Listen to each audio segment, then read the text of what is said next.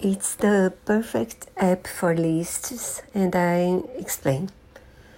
You can uh, put an icon in each of the lists so you they seem different. You can uh, synchronize uh, through Dropbox, I think, so you can have the same list everywhere in your iPad, iPhone, etc.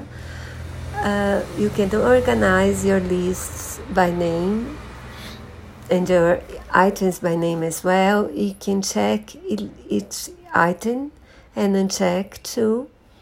So I have all my lists there uh, supermarket, bakery, uh, bag, handbag for traveling, bag for my shifts. Uh, so it's the perfect app.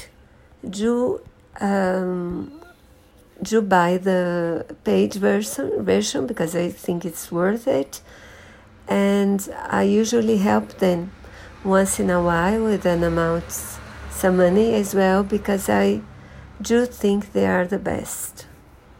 I I hope you like it too.